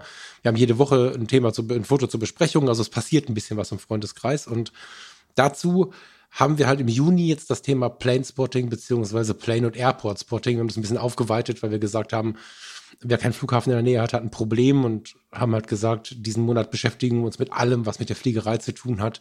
Vom Sportflughafen Meschede, wo ein Cessna starten kann und dann die größte Maschine ist, bis hin zum Frankfurter Airport oder Amsterdam oder was auch immer. Und ähm, das wusste ich ja, dass das zwei Tage später kommen wird. Und habe ich gesagt, komm, wir nutzen die Zeit, damit ich auch ein bisschen was für den Eingang habe und nicht nur aus Düsseldorf fotografieren kann, fahren wir nach Frankfurt. Farina und ich suchten ein bisschen diese Serie mittendrin. Ich weiß nicht, ob du die kennst, hast du schon mal gesehen? Nee. Die ist vom, ich glaube, Hessischen Rundfunk, hat inzwischen ähnlich viele Episoden wie wir, nehme ich an, und spielt auf dem Frankfurter Flughafen. Heißt äh, mittendrin, also mittendrin im Flughafen und ähm, fährt mit der Feuerwehr mit, fährt mit der Rettung mit, fährt mit den Follow-Me-Fahrern mit und so. Und einzelne von denen sind schon kleine Stars, die haben schon Autogrammkarten. Also es gibt zum Beispiel einen Follow-Me-Fahrer, der ähm, auf dem Vorfeld regelmäßig irgendwie mal am Bus, äh, am Passagierbus halten muss und dann mal so ein paar Autogrammkarten rausschmeißen muss und so. Da ist ein ganz süßer Hype entstanden und ähm, ja, weil Farina auch so begeistert von dieser Serie ist, hatte ich ihr dann vor ein paar Wochen äh, quasi diese Vorfeldrundfahrt geschenkt. da gibt es so eine XXL Vorfeldtour oder so ähnlich nennt sich das Flughafentour. 20 Euro oder so, ich weiß gar nicht mehr, war nicht sonderlich teuer. Und das wollten wir dann im Folgetag machen. Also sind wir neben dem Flughafen ins Hotel. Ähm, ich hatte da äh, über die Booking.com irgendwie ein ganz gutes Angebot geschnappt und dann haben wir da abends beim Italiener was gegessen und sind am nächsten Tag, nachdem wir da übernachtet haben, halt äh, zwei Stunden mit dem Bus übers Vorfeld gefahren. Und das ist mal was für die fotografisch Interessierten, ob die jetzt schon mal Flugzeuge fotografiert haben oder nicht ach, eigentlich ist was für alle. Das ist so ein Ausflug, da kann jeder fotografisch Interessierte seinen Partner oder seine Partnerin mitnehmen. Der Mund ist offen, selbst wenn du vor dem Einstieg in den Bus gesagt hast, Flugzeuge interessieren mich nicht, diesen, diesen Apparat des Frankfurter Flughafens wahrzunehmen und in zwei Stunden festzustellen, wir haben noch lange nicht alles gesehen, aber wir haben jede Sekunde woanders hingeguckt und ähm, die Leute, die das machen, sind echte Pros. Also ich habe es ein paar Mal schon im Fernsehen gesehen, jetzt in Live. Es, ist, es war wieder äh, absolut beeindruckend, weil die fahren mit dir durchs Vorfeld oder übers Vorfeld, haben so ein paar Hauptpunkte, die sie dir zeigen wollen. Am Ende ist aber so, dass man so übers Vorfeld fährt und entdeckt. Der Busfahrer guckt auch ein bisschen mit und irgendwann zeigt einer in irgendeine Richtung. Und dann hat er wieder was gefunden, was er erklären kann. Dann wird irgendwo, keine Ahnung, eine DHL-Frachtmaschine beladen, die gerade von nach sonst wohin fliegen soll dann äh, landet äh, die Maschine, die so selten ist, dann geht es um die Länder, dann geht es um die Airlines, dann geht es darum, wie die Abläufe sind. Wir sind einem Feuerwehrauto begegnet, die haben gesehen, oh, das ist die Vorfeldtour, direkt Martins von Blaulicht, haben sie alle gewunken. Also die Stimmung ist auch außerordentlich gut auf diesem Flughafengelände. Das war schon beeindruckend, muss man sagen. Also das möchte ich wirklich warm empfehlen, zumal es nicht sonderlich teuer ist. Wenn du in der Nähe von Frankfurt bist, sowieso. Und wenn man was länger anreisen muss oder wenn man vielleicht auch von Frankfurt fliegt, dann ist es ähm, total schlau. Es gibt ja ganz viele ähm, Anbieter von, von Reisen, die vorher so, ein so, ein, so ein Bahnticket mit Influ haben. Also ich weiß, dass es bei TUI Cruises so ist. Ich glaube, wenn du bei TUI ähm, ein, ein halbwegs gutes Hotel buchst, ist es, glaube ich, auch so, dass du die Anreise mit der Bahn immer drin hast und dann kannst du dir den Abflughafen quasi aussuchen. Die Preise ändern sich nicht groß. Wenn man dann also nicht in Düsseldorf einsteigt, sondern sagt, pass auf, ich fahre von Frankfurt, ich fliege von Frankfurt aus und wir reisen einen Tag vorher an. Ich hatte, glaube ich, 50 Euro bezahlt für einen Vier-Sterne Superior, lalala. Das ist völlig in Ordnung. Ähm, dann kann ich wirklich empfehlen, vielleicht auch vor der Reise oder so, oder vielleicht einfach nur als Ziel für einen Wochenendausflug diese, diese Vorfeldrundfahrt zu machen. Das ist schon fett. Bist, warst du schon mal in Frankfurt? Bist du von Frankfurt schon mal geflogen? Oh ja, schon ein paar Mal. Frankfurt äh, kenne ich relativ gut, den Flughafen tatsächlich. Wenn man jetzt Stuttgart gewöhnt ist oder ich Düsseldorf, jetzt ist Düsseldorf auch noch mal ein bisschen größer als Stuttgart, aber Düsseldorf kam mir schon vor wie so ein Hauptbahnhof im Vergleich. und äh, ich, ich kannte zum Beispiel Salzburg kenne ich ganz gut. Da habe ich noch damals gelacht, dass Salzburg, das Salzburger Flughafen, da passen halt irgendwie drei Flieger dran, drei große, dann ist Feierabend gefühlt. Da habe ich noch gegrinst. Aber wenn du jetzt Düsseldorf oder Stuttgart mit Frankfurt vergleichst, das ist ja unfassbar, je nachdem, von wo du mit dem Bus zum Flugzeug fährst oder wo du an deiner Position bist, ins Flugzeug steigst und zu welcher Land Startbahn du musst. Du sitzt ja teilweise 20, 25 Minuten im Flieger, bis dass du auf deiner Startposition bist. Das ist ja Wahnsinn, das Ding. Also. Mhm. Ja, gefühlt fahren die ja dahin, wo du äh, dann eigentlich hin willst letzten Endes. Ja, genau. Äh, genau, genau, genau. Also, das ist schon, so Riesenflughäfen sind auch faszinierend. Ähm, ich, ich kenne immer, ich, ich finde einen Vergleich mit, genau in die andere Richtung, aber so witzig mit so Kleinstflughäfen.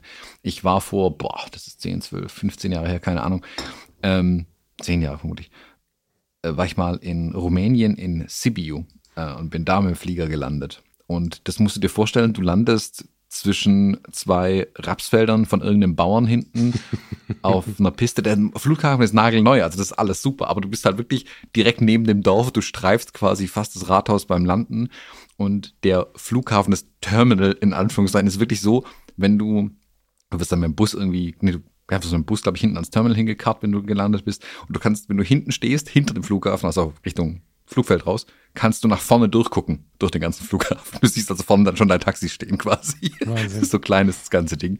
Das ist super kleiner, äh, lustiger Flughafen irgendwie, aber halt wenn du aus Frankfurt kommst und da landest, denkst du auch, okay, jetzt ist irgendwas komplett schief gegangen. Irgendwie, das ist doch kein Flughafen, das ist eine Bushaltestelle. Ja. Äh, aber ja, also Frankfurt ist faszinierend, so ein großer Flughafen. Das sollte man wirklich mal eine Tour machen, dass man auch ein bisschen sehen kann, was da dahinter steckt, wie riesig das auch alles ist und wie es da wuselt wie in einem ähm, Ameisenhaufen. Ja, diese schiere Masse an Menschen, die trotzdem, das kenne ich aus Düsseldorf ja auch, Flughafen, Leute sind so ein bisschen verschworen miteinander. Ähm, wie diese riesige Masse Menschen äh, miteinander arbeitet, das finde ich total faszinierend. Also zu sehen, wie sind die Abläufe? Diese, ich glaube, sechs Feuerwachen oder was sind das? 160 Angestellte, weiß ich. Also wahnsinnige Zahlen, wahrscheinlich war das jetzt falsch, aber wahnsinnige Zahlen an Menschen, die da arbeiten. Ähm, wir haben nicht nur den größten McDonalds am Flughafen, sondern auch die größte Polizeiwache. Es ist, es ist alles riesig. Und gleichermaßen sind sie doch irgendwie, ja, als wenn sie so Fans ihrer Stadt sind. Das ist ja sowas wie eine kleine Stadt. Aber ich fand es sehr erfrischend, dass das, was sie in der Serie zeigen, sich dort fortgesetzt hat. Also in anderen Flughäfen, wahrscheinlich ist es eine Frage, wie du reinschaust. Aber ich habe schon den Eindruck, dass in anderen Flughäfen immer mal so auch Grumpy Faces unterwegs sind. Und da haben sie irgendwie Bock, ne? So, das ist uns, wir sind vorher anderthalb Stunden schon rumgelaufen, weil wir ein bisschen zu früh waren. Und ähm, es war eine Menge, Menge Spaß am Start. Der Typ, der die, ähm, die Rundfahrt gemacht hat und der Fahrer, die waren beide richtig gut drauf. Äh, wir haben die Polizei erwischt, wie sie irgendwo ein Päuschen gemacht haben, aus Versehen. das war ganz geil. Ähm, mit ganz viel Humor sind wir der Situation begegnet, also die vor allen Dingen und die Feuerwehr hat direkt gewunken und gehupt. Also es war auf allen Ebenen, Piloten, keine Ahnung, alle sehen diesen Bus und äh, machen da eine kleine Party draus. Ah, schon geil, muss man sagen. Ja. Ja, finde ich, finde ich ganz besonders. Ich meine, Flughäfen generell sind ja spannend. Ne? Also ich kenne einen, einen Menschen, einen, einen, einen Zivilkollege von mir, der ist in diese Planespotterei äh, hineingewachsen, aber nicht mit dem fotografischen Fokus. Der fotografiert auch, aber der sammelt halt Flughäfen und Erlebnisse. Und äh, die Familie muss immer Urlaub machen in der Nähe von tollen Flughäfen. und so ein mhm. bisschen kann ich das verstehen, weil man in anderen Ländern so aussteigt. Ich meine, du warst ja nur auch in den USA unterwegs und so. Als ich das erste Mal den Flughafen Punta Cana gesehen habe, habe ich auch da gestanden und gedacht, das gibt's ja gar nicht. Da, sind, da stehen Hütten aus mit so, mit so, mit so, was ist das denn? Bastdächern oder so. Und die haben einfach die Seiten offen. Und, und, und, und es weht der Wind durch und du stehst an deinem Kofferband und hast das Gefühl, draußen zu sein. Also es gibt so faszinierende Flughäfen auf der Welt. Frankfurt ist einer davon. Ja, und aus dem Bus raus zu fotografieren war einfach großartig, weil ähm, die Planespotter, die hast du immer an den Zäunen gesehen. Wir sind an zwei, drei so Planespotter-Punkten vorbeigefahren, wo sie sich dann knubbeln.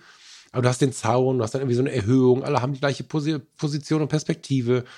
Und aus dem Bus raus sitzt halt in so einem etwas besseren Linienbus. Bist du teilweise, also ich war teilweise nicht weitwinklig genug mit meinem 35er, weil du dann natürlich irgendwie mhm alles brauchst zwischen 15 und 600 Millimetern so für die Fahrt. Das ist ein bisschen die Problematik dabei, aber ja, ich habe es sehr genossen. Cool. Spannend. Also ich war schon, also mindestens mal zwei Jahre nicht mehr am Frankfurter Flughafen, aber da muss ich bei Gelegenheit mal wieder hin. Mal schauen. Nee, guck, ich bin ja in zwei Wochen sogar in Frankfurt am Flughafen. Ah, guck, passiert schneller als man denkt. Stimmt, ich fliege ja ab Frankfurt dann. Oh. Ähm, Hast du welche Chance, ja. früher zu kommen? Guck mal rein. Die sind ja, dreimal. Äh, nee, ich glaube, das wird eh so, eine Tortur, weil ich mit Zug anreise, ist es dann, äh, also eigentlich müsste es dann ja sowieso zwei Tage vorher eigentlich einplanen anzureisen. Aber naja, mal gucken. also nein, aber halt mal im Hinterkopf. Also es ist wirklich eine Empfehlung wert. Ich habe kurz überlegt, ob das das nächste Freundeskreis-Event sein könnte. Ähm, müssen wir mal schauen, wie die Begeisterung diesen Monat so ist. Das ist ja immer relativ spannend zu beobachten. Ne? Also ich kann ja mal kurz aus dem Nähkästchen plaudern. Ich will jetzt nicht so viele Inhalte nach außen bringen, aber das kann man ja so im Groben mal erzählen. Wir sind eingestartet mit dem Thema Vogelfotografie, weil mir relativ klar ist, was nicht so viele Leute, äh, falsch, dass nicht so wenige Leute das so ein bisschen als nerdig empfinden. Und äh, haben halt die Leute versucht zu motivieren, versucht's mal, geht mal raus, lasst uns mal so. Und die, die sich dann hingesetzt haben, selbst mit der X100V übrigens, äh, erzählten dann, wie krass, ich habe mich einfach im Park gesetzt und dann war da irgendwie Enten und äh, dann haben sie sich drauf eingelassen und dann wollten sie googeln und was ist das für eine Ente und guck mal, dazwischen ist irgendwie eine andere, warum sieht die so und so aus und das war super interessant. Äh, die Beiträge, also die Leute neigen dazu, etwas größer zu erzählen, etwas mehr zu erzählen, also etwas mehr Bilder dabei zu geben und so. Und es war super spannend, diese Beiträge zu lesen, wie sie das empfunden haben. Dann sind wir geswitcht nach einem Monat. Also die alten Themen bleiben offen. Du kannst über so ein Hashtag-System quasi, ähm, kannst, äh, Topic-System muss man sagen, kannst du dich immer auch für das alte Thema weiter begeistern, kannst weiter lesen, kannst auch neue Sachen einladen für den Monat oder die letzten Monate so. Aber wir sind dann mit einem neuen Thema gekommen, mit dem Selbstporträt. Da sind alle fast umgefallen. Da haben wir gedacht, oh Gott, nein. Ganz viele von denen, die sich es gar nicht vorstellen konnten, haben es gemacht. Aber das waren beides ja so Themen, da konntest du emotional sehr gut reingreifen. Ich bin gespannt, ob wir beim Planespotting da auch ähm, so viele Informationen und, und, und, so, viel, so viele Geschichten zu, zu bekommen. Ich persönlich bin da immer sehr emotional von angegriffen, weil ich äh, mache mir Gedanken, wer sitzt da in dem Flieger? Was ist das für eine Airline? Wo fliegen sie hin? Warum fliegen sie dahin? Es gibt so viele spannende Punkte bei diesem Thema. Bin ich sehr gespannt, wie das funktioniert. Ja. Mhm. Vielen lieben Dank übrigens für die Planespotter, die uns geschrieben haben, nachdem wir schon mal darüber geschrieben haben. Ähm, das, war, das war ganz cool, dass ihr euch gemeldet habt. An der Stelle vielleicht der richtige Punkt, mal reinzuschauen. ja, ich bin gespannt, wie das so wird. Ich werde mal berichten später. Ähm, ja. Cool. Sehr schön. Ähm, von riesigen Flächen am Frankfurter Flughafen yeah. geht es auf die nächste riesige Fläche, die fast genauso groß ist. Mal gucken, ob ich da auch Bustouren anbieten kann. Die Studios Thomas Jones. Genau. Äh, es die letzten Wochen und Monate habe ich und wieder mal so kleine Hinweise gedroppt, ähm, also vor allem die letzten zwei, drei Wochen, dass ich tatsächlich schon was gefunden habe. Das waren diese verwirrenden, abstrakten Bilder von irgendwelchen Dingen, wie einer Wand zum Beispiel, wer auf meinem Insta ein bisschen das verfolgt hat. Ähm, das hat sich jetzt ein bisschen überschlagen, nachdem ich ja äh, jetzt wirklich lang gesucht habe ähm, und wirklich nichts gefunden habe, wo alle oder zumindest kompromissmäßig möglichst alles irgendwie erschlägt. Ähm, habe ich eigentlich schon die Hoffnung aufgegeben und es ist dann, wie es meistens ist, wenn du dann die Hoffnung aufgegeben hast, dann kommt sowas ganz unverhofft plötzlich um die Ecke. Und ich hatte mich eigentlich schon mit abgefunden, dass es nochmal ein Jahr dauern wird. Und dann kam eine über Immo-Scout, witzigerweise, wo ich ja noch mehr aufgegeben hatte, tatsächlich was rein. In dem Gewerbepark, in dem ich bisher auch mich in einem Studio eingemietet habe. Da ist dieses Mietstudio drin in Kirchheim. Und im gleichen Gewerbepark, den ich an sich geil finde, weil ich, ich kenne die Leute da, ich glaube, die die Hälfte der Filme, die da drin sind, sind eh meine Kunden. Also ich war quasi schon immer so ein bisschen der Nachbar fast. Da drin ist was frei geworden. Ach, ähm, Moment, jetzt muss ich mal eben reinquatschen. Das ist da, wo wir auch waren, nebenan, oder was? Genau, also Ach, was? gleiches Gebäude, das sind ja mehrere Gebäude, die zusammengebaut sind. Das ja. war früher eine ähm, Fabrik für Partyartikel, also Ballon, Luftschlange, Konfetti. Und die ist halt über die Jahre gewachsen. Also äh, und da als ganz vorne steht eine uralte Mühle, die ist über 100 Jahre alt. Dann ist ein Verwaltungsgebäude hingekommen, dann das erste, zweite Produktionsgebäude und ich bin jetzt in dem 80er Jahre Bau drin, ähm, der nicht der Richtung Park raus ist. Ähm, da, wo wir drin waren, das ist der neueste Bau, der dran ist. Ich bin in dem etwas älteren ähm, Bau jetzt drin. Aber im Prinzip ist es das gleiche Gebäude, ja, ist dieser Gewerbepark, in dem ich jetzt mit drin bin. Ach, spannend, cool. Mhm. Das war mir gar nicht klar, ähm, gerade eben. Vielen Dank. Hm, siehst, äh, die, was halt richtig geil ist, dass es halt in Laufweite ist. Ich brauche 10 Minuten darüber, das sind, glaube ich, keine Ahnung, 800 Meter oder sowas, die ich laufen müsste. Ähm, sprich, ich brauche kein Auto, ähm, ich kann da jederzeit kurz rüberlaufen. Ähm, es liegt jetzt nicht auf dem Weg zur Autobahn, aber wenn ich zu einem Kunden fahre, kann ich im Prinzip da kurz hinfahren, kurz parken, meinen Scheiß reinwerfen und los geht's. Ich habe damit also wirklich ein paar Probleme erschlagen. Ähm, der große Kasus Knaxus war ja bis zum Ende das Internet tatsächlich, also ein Studio zu finden oder ein Atelier zu finden, in dem ich einen brauchbaren Internetanschluss habe. Ich habe, das habe ich auch letzte, vorletzte Woche, glaube ich, auf Insta gepostet, ich bin mit dem ähm, netten Techniker von Vodafone, wir haben über zwei Stunden lang durch den kompletten Gewerbepark Kabel verlegt, wirklich Wände durchgebohrt, Kabelkanäle aufgerissen, sind im Lager von einem Baumarkt rumgekrabbelt, haben da die, das Hochregal leer geräumt, sind da oben drauf gesessen, sind in einem anderen, äh, bei einem anderen Mieter durchs Lager durchgestapft, haben da Kabel, also ein riesen Aufwand getrieben, um tatsächlich Gigabit Internet in mein Studio reinzukriegen. Und Wunder, Wunder, es funktioniert tatsächlich. Ähm, das war auf jeden Fall ein, ein Riesen-Act. Äh, und ja, das war so mit der Hauptgrund, weil ich gesagt habe, okay, das, das, das ist einer der wichtigsten Gründe für die Zukunft, auch was ich brauche auf jeden Fall. Deswegen wird es das jetzt werden. Ist mit 130 Quadratmetern relativ groß. Äh, mir hätte es die Hälfte vermutlich auch getan. Ähm, aber klar, lässt natürlich Raum für Ideen für zukünftige Projekte, was ich mir da drin alles vorstellen kann. Ich habe es jetzt gestern geschafft, zumindest mal meinen Schreibtisch umzuziehen. Ich bin da drüben jetzt also arbeitsfähig ähm, und kann da loslegen. Äh, jetzt in den nächsten Wochen stehen noch ein paar Renovierungsarbeiten an. Äh, und dann wird auch ähm, mein hier bekanntes YouTube-Studio, in dem ich jetzt gerade sitze, wird dann auch da drüben, nach da drüben umziehen, logischerweise. Auch Podcast, alles geht alles, alles, alles darüber, dass ich wirklich Arbeit und Privat dann komplett wieder trennen kann. Äh, und hier maximal, also Luisa wird hier oben mein Büro quasi übernehmen für ihre Sachen. Und da kann ich mich dann hin wieder mal reinsetzen mit dem Laptop, wenn ich das brauche. Aber eigentlich will ich es nicht. Und wie gesagt, es gibt keinen Grund, nicht kurz die 800 Meter zu laufen, kurz die Lila zu schnappen, darüber zu laufen. Die hat auch schon ihren Platz im neuen Studio, ganz wichtig. Und dann kann ich mich da mit ihr hinsetzen und auch da arbeiten. Muss also, muss sowas nicht mehr daheim machen in Zukunft. Sehr cool. Sehr, sehr cool. Ist ja auch dann, naja, doch, ist irgendwie relativ zentral in Kirchheim, ne? Bei euch? Ja, zentraler als wir wohnen ja, tatsächlich. Ja, genau. Und wir wohnen ja schon zentral. Also ist direkt am Alleenring dran, was der Altstadtring quasi ist. Ähm, du kannst eben mal kurz rausgehen, kein, nicht mal 50 Meter oder 100 Meter maximal weit weg ist. Ein Café, in dem ich öfters mal sitze, kann ich da mal kurz einen Espresso trinken. Wobei die große Siebträgermaschine ähm, ist schon äh, im Anflug quasi fürs Studio. Da gibt es auch sehr guten Kaffee geben. Also das ist natürlich schon geil, wenn du mitten in der Stadt bist, trotzdem so ein Industrieding hast. Ähm, das ist super für mich wirklich. Und das einzige große Nachteil, aber damit werde ich leben können. Ich, habe kaum Tageslicht in dem Ding. Ich habe drei kleine Fenster, die relativ weit oben sind, also nicht wie normale Fenster, sondern die sind ein bisschen höher oben einfach in dem, in dem Raum. Das ist nicht super. Ähm, also mit, mit Tageslichtstudie wird da nicht viel drin werden.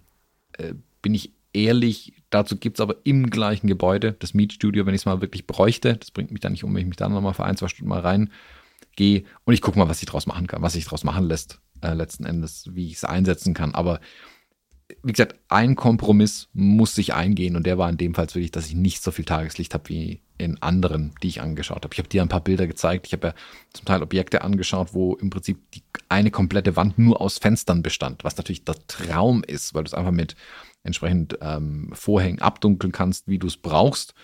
Ähm, Blick raus in Industriegebiet aus dem ersten Stock, das wäre perfekt gewesen äh, aber halt 6 Mbit Internet. So. Und also Tageslicht finde ich viel. Internet brauche ich halt im Büro. Also hilft ja alles nichts. Ähm, deswegen war das dann zum Beispiel raus dann letzten Endes und ist ja das in Kirchheim jetzt geworden. Hammer. Ja, sehr geil. Ähm, Workshops und Co. Wann, wann kommen wir gucken? äh, ja, wird es auf jeden Fall geben. Also ich werde eine ähm, mit den meinen Nachbarn quasi eine kleine Einweihungsparty auf jeden Fall machen, aber da also muss ich erstmal renovieren, danach muss ich nochmal renovieren. Äh, mal schauen. äh, und dann, klar, geht's da Vollgas los. Workshops, äh, Kram, Gedöns, meinen ganzen YouTube-Quatsch will ich da drin machen. Ich will das auch so ausbauen, wirklich, dass es für mich ähm, die Homebase für alles in Zukunft werden wird. Also ich habe so viel Platz, dass ich sogar schon überlegt, ob Luisa gleich mit reingeht, ähm, weil es auch für ihre Sachen da mehr als ausreichend Platz hätte. Vermutlich habe ich auch schon einen Schreibtisch, den ich zusätzlich vermiete an Bekannten von mir, der übergangsweise mal äh, was braucht. Also das wird auch sicherlich passieren. Ich werde es nicht als Mietstudio aufziehen, das wäre völliger Quatsch, weil es wirklich im gleichen Gebäude ein Mietstudio gibt und ähm, A, will ich ihm da nicht in die Suppe spucken, das wäre völlig bescheuert. Ähm, dazu haben wir äh, einen viel zu guten Draht über die Jahre aufgebaut. Ähm, ich werde es sicherlich, also für Produktionen und so weiter, aber ähm, hergeben, wenn jemand was braucht, was halt im Mietstudio nicht möglich ist oder so oder mit meinem Equipment irgendwie zu tun hat oder ich dann mit anderen irgendwie zusammenarbeite, da wird sich sicherlich was ergeben.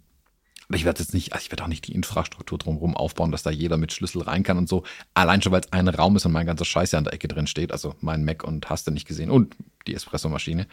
Von daher, äh, mal gucken, was ich dann letzten Endes alles draus mache. Ähm, ich hatte schon mal überlegt, ob ich einen Teil davon wirklich so ausbauen soll als Podcast-Mietstudio. Das war für eins von den anderen Objekten mal die Idee, weil ich da auch zwei Büroräume quasi extra hätte mitmieten müssen mit denen ich aber eigentlich hätte nichts anfangen können, außer dass ich ja 45 Quadratmeter zusätzliches Büro habe, die ich nicht brauche.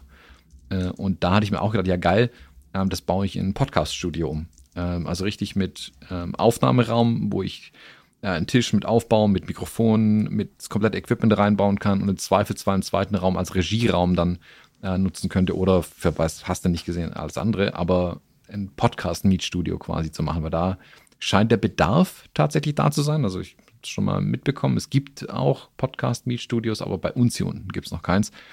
Ähm, das muss ich mal überlegen, nochmal in Ruhe, ob ich das vielleicht dann nächstes Jahr mal angehe, äh, das in der Richtung auszubauen. Spannend. Boah, da bin ich jetzt gespannt, wo die Reise hingeht, aber freue mich für dich total, weil am Anfang habe ich gedacht, boah, da bindet er sich was ans Bein und so. Ich war, war so ein bisschen zweifelnd, ehrlicherweise. Ähm, als du dann jetzt mal die ersten Post, äh, Fotos gepostet hast und als dann dieses 321 Mainz kam und du hast dieses weitläufige Studio am Ende sitzen, glücklicher Thomas Jones, habe ich dann total mitgefeiert und ähm, ja, bin jetzt ein Fan. Freue mich sehr für dich. Mhm. Hm. Wobei das Bild ein bisschen täuscht tatsächlich, das, da liegt mein Telefon auf der Hälfte von der Fläche. Ja, so, aber im Ultraweitwinkel sieht es dann dennoch sehr mächtig aus. Genau, also er wäre nochmal, äh, glaube ich, nochmal fast zehn Meter nach hinten gewesen oder so. Also das ist schon, also die Größe ist äh, wow. Aber ja, äh, klar, ich binde mir damit schon was ans Bein. Äh, ist auch die dümmste Zeit, wo man, glaube ich, äh, so eine Investition jetzt machen kann. Auch die laufenden Kosten sind natürlich nicht ohne. Ähm, äh, von daher, boah, das wird, ich muss schon gucken, wie ich das Ding finanziert kriege. Also das ist kein Selbstläufer, das geht nicht mal eben so nebenher. Ähm, aber bestärkt mich auch drin, ähm, das Studio wirklich für Dinge zu nutzen, die ich bisher nicht machen konnte. Also ich bin ja hier in meinem, du kennst ja mein YouTube-Studio, das ich hier aufgebaut habe. Das ist schon cool, aber ich habe ja bis heute das Problem, dass ich hier nicht aufstehen kann, quasi. Mhm. Also ähm, man kann es sehr schön sehen an dem Video, wo ich dieses Stativ teste, was ich übrigens immer noch super witzig finde. Ich lache ja gerne über mich selber. Das ist ein echt eins der am schlechtesten laufenden Videos, aber ich finde es super lustig. Guckt euch das an, ich verlinke es euch gerne nochmal. Ähm, aber das ist schon das Problem, du kannst ein Stativ hier halt nicht zeigen und mhm. erklären, mhm. tatsächlich. Weil ich nicht aufstehen kann, weil ich nicht die Distanz habe, ähm, weil der Raum einfach ungünstig ist für all das. Und das kann ich im neuen halt machen. Da kann ich wirklich komplett anders arbeiten. Also ich habe ja zum Teil für Fujifilm und für Fotohändler habe ich ja schon äh, Tutorial-Videos produziert. Die musste ich bisher immer in einem anderen Studio machen. Sprich, ich muss meinen kompletten Kram in ein Studio schleppen, dort alles aufbauen, ist einfach mal zwei, drei Stunden weg, dann drehst dein Zeug, äh, baust dann kompletten Krempel wieder ab und stellst dann daheim fest, dass irgendwas schiefgegangen ist. So, kacke, dann kannst du von vorne anfangen. Das kann ich jetzt in meinem Studio halt selbst produzieren, die ganzen Sachen. Und hab den Platz, ich kann alles aufgebaut lassen, kann am nächsten Tag weitermachen, äh, wenn, ich, wenn, mich, äh, wenn ich irgendwie nicht durchkomme mit dem Material oder was auch immer. Und das ist natürlich schon ein Riesenvorteil. Und da werde ich, das werde ich auf jeden Fall ausbauen. Also wie gesagt, gerade mit dem Verlag, mit dem ich da jetzt zusammen bin, äh, die Interviews, die ich mit denen drehe, äh, das wird komplett bei mir dann stattfinden. Hm, voll gut. Da freue ich mich drauf. Bin äh, gespannt, wann wir uns da mal einfinden werden, aber da freue ich mich drauf. Sehr cool. Hm? Ich gebe Bescheid, sobald es endlich offen ist. Danke, danke. Jetzt überlege ich gerade, Thomas. Wir haben eigentlich noch, wir haben eigentlich noch ganz viel zu erzählen, haben aber auch schon eine Stunde sieben. Hm, ich würde noch ganz kurz einen kleinen Programmhinweis raushauen, ähm, weil äh, der äh, zeitlich vielleicht ganz interessant ist, tatsächlich. Ja, ähm, und zwar, der ein oder andere kennt vielleicht den Gate 7, ausgeschrieben nicht als Zahl, Podcast mit dem wundervollen Kai Beermann, mit dem ich auch noch äh, Abenteuer-Reportagefotografie mache. Äh, da gibt es diese Woche eine besondere Episode, äh, nämlich mit mir. Haha. ähm, die, ähm, wie, er hat, äh, diese Woche bin ich bei ihm zu Gast, wir beide sind in Gate 7, keine Ahnung.